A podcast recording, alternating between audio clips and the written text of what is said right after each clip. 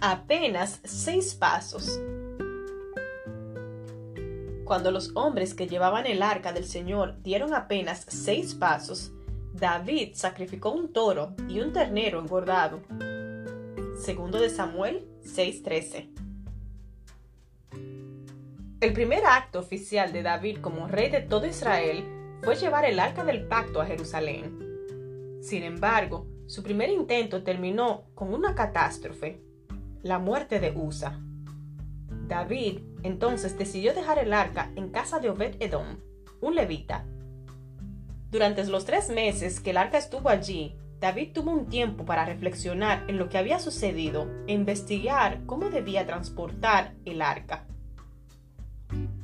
En su segundo intento, David obedeció las instrucciones específicas de Dios, haciendo que los levitas cargaran el arca en los hombros.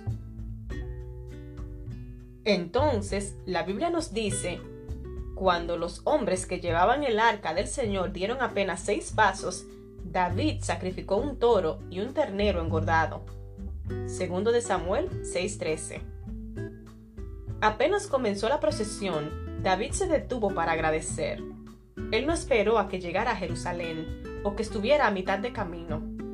Apenas los levitas dieron seis pasos, él se detuvo para honrar a Dios.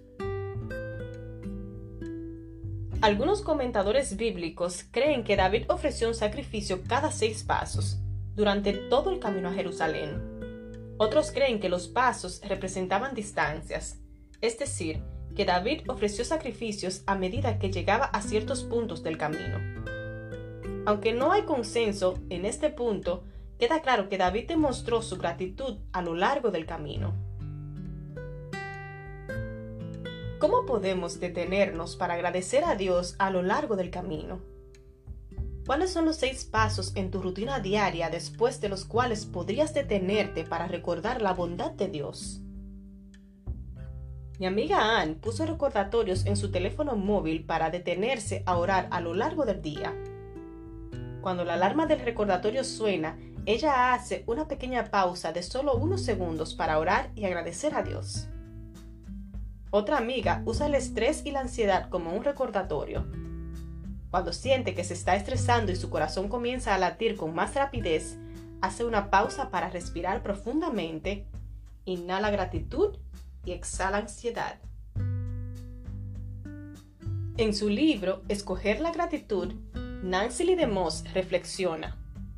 Un hombre o una mujer agradecidos serán como una bocanada de aire fresco en un mundo contaminado con amargura y descontento y una persona cuya gratitud sea el resultado y la respuesta a la gracia divina demostrará el mensaje del Evangelio de una manera atractiva y convincente.